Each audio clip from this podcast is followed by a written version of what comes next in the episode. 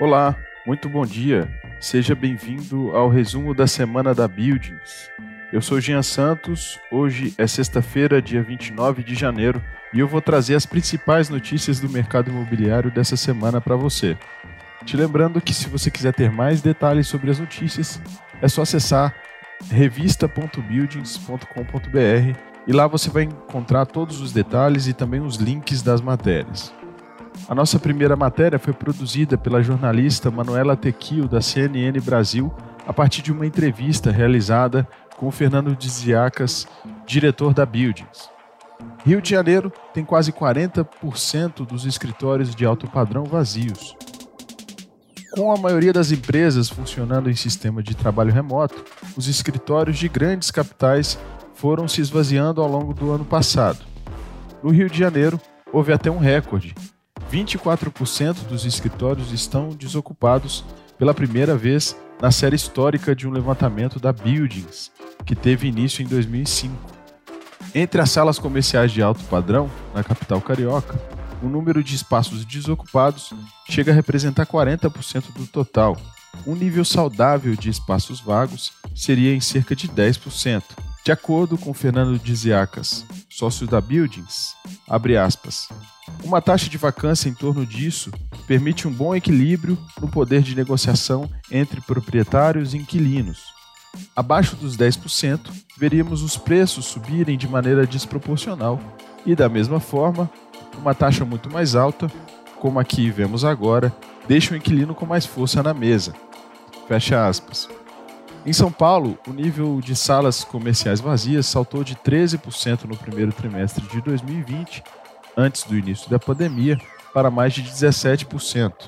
Do segundo trimestre de 2020 até o fim do ano, São Paulo registrou queda na absorção líquida, índice que determina o quanto as empresas alugaram em espaço ocupado.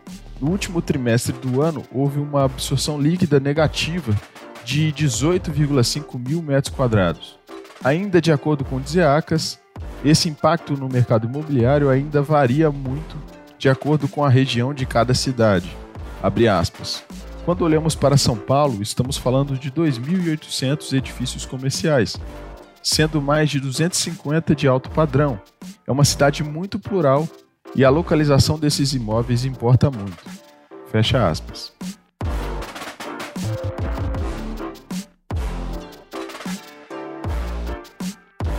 Nossa segunda notícia foi publicada no Valor Econômico. Varejo testa forma de acelerar a última milha. Varejistas que operam no mercado digital tentam reduzir custos e acelerar a última etapa da entrega de um produto, conhecida no setor como a última milha, que representa pelo menos 24% dos custos logísticos. Se for no comércio online, essa fatia chega a 45%. A inovação nessa área ainda está começando, mas já movimenta cifras expressivas. O setor está usando computação em nuvem, armários inteligentes, bicicletas elétricas e até drones e robôs. A B2W, dona dos sites americanas.com, Submarino e Shoptime, quer usar a maior parte do investimento de 5 bilhões de reais em dois anos para projetos integrados de logística, como ampliar de 7 para 17 centros de distribuição automatizados. Relatório da plataforma Distrito que reúne dados de startups, mostra que 1,3 bilhão de dólares foi investido em Logitechs nos últimos 10 anos. Vale destacar que 887 milhões de dólares desses aportes foram para duas startups de entregas, Log e iFood.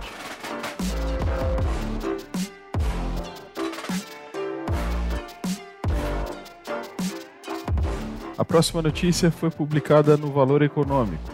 JLL espera reaquecimento da demanda por escritórios. Apesar das incertezas em relação à economia brasileira, a consultoria JLL espera um aumento da demanda por escritórios corporativos. De acordo com Yara Matsuyama, gerente de locação de escritórios da consultoria, desde o começo de janeiro houve movimentações interessantes de procura por parte de empresas de tecnologia, soluções digitais e e-commerce.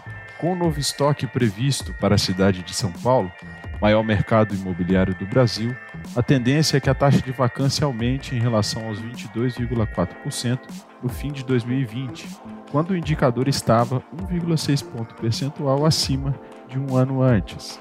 Segundo Iara, aspas, em 2020, as empresas fizeram uma análise interna de ocupação, estrutura e do que poderia ser otimizado com o home office. Neste ano, estão buscando ter operação eficiente em espaço eficiente, utilizando ao máximo os recursos pelo preço adequado.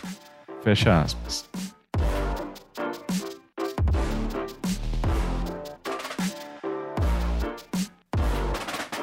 Próxima matéria foi produzida pela jornalista Marília Almeida, da Exame, a partir de uma entrevista com Fernando Ziacas, sócio-diretor da Buildings.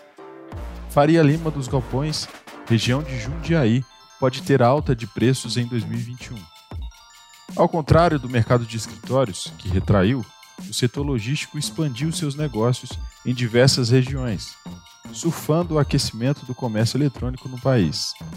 Apenas no último trimestre de 2020, o segmento registrou um crescimento de 800 mil metros quadrados em espaços ocupados quando comparado ao trimestre anterior, segundo pesquisa da Buildings. É o maior número desde 2013, início da série histórica. Como resultado, a taxa de vacância fechou 2020 em queda, 13,4%. Apesar de ser a menor desde o início da série histórica, em 2013, essa taxa ainda é considerada alta, aponta Fernando Ziacas, sócio-diretor da Buildings. Abre aspas. Consideramos que começa a haver uma pressão nos preços quando essa taxa fica menor que 10%. Fecha aspas mas essa é a taxa média no país.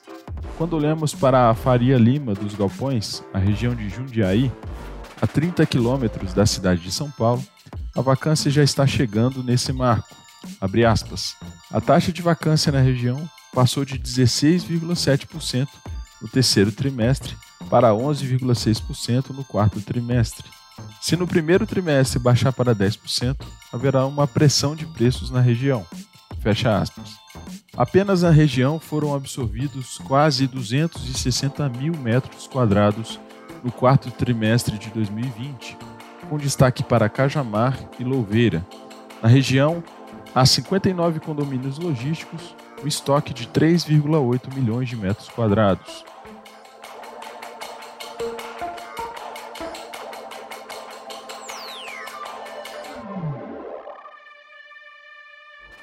A próxima notícia foi publicada na Folha Dirigida. Hotmart anuncia trabalho remoto permanente. A Hotmart anunciou a adesão permanente ao home office.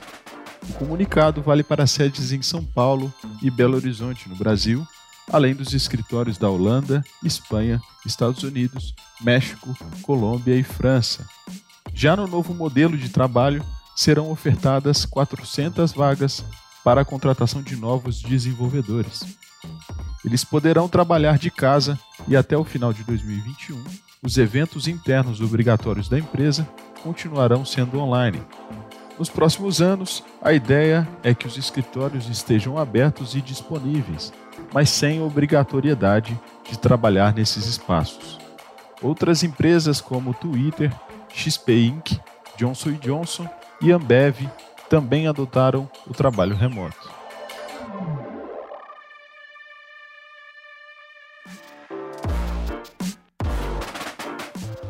A próxima notícia foi publicada no Valor Invest. Preços de venda e aluguel de imóveis comerciais recuam e fecham 2020 no vermelho. O preço médio de venda dos imóveis comercial recuou 0,46% em dezembro, enquanto o valor médio de locação do segmento registrou queda de 0,13% no mesmo período, de acordo com o índice FIPZAP de venda e locação comercial. O indicador acompanha o preço das salas e conjuntos comerciais de até 200 metros quadrados em 10 cidades brasileiras. No mês, os resultados ficaram abaixo da variação da inflação medida pelo IPCA, de 1,35%, e pelo IGPM, de 0,96%. Isso significa que, ainda em virtude da crise provocada pela pandemia, há espaço para os inquilinos negociarem descontos com os proprietários de imóveis comerciais. O desempenho negativo do preço médio de venda foi impulsionado pelas baixas observadas em Brasília, Salvador, Porto Alegre, Rio de Janeiro e Belo Horizonte. No que diz respeito ao valor médio de aluguel, a queda foi influenciada pelo declínio dos preços nas cidades do Rio de Janeiro, Belo Horizonte, Niterói e Curitiba.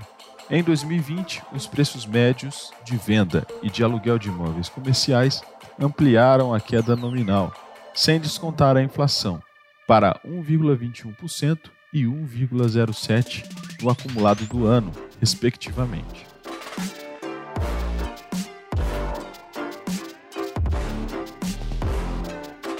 Antes de finalizar, também te convido para conferir os artigos e outros conteúdos publicados na revista Buildings e também o nosso canal no YouTube. Nessa última semana publicamos uma análise completa sobre o mercado de escritórios em Recife Acesse revista.buildings.com.br. Eu sou Jean Santos, vou ficando por aqui. Espero que você tenha gostado desse resumo das notícias. Eu te desejo um excelente final de semana e nos vemos na sexta-feira que vem. Um abraço e até lá.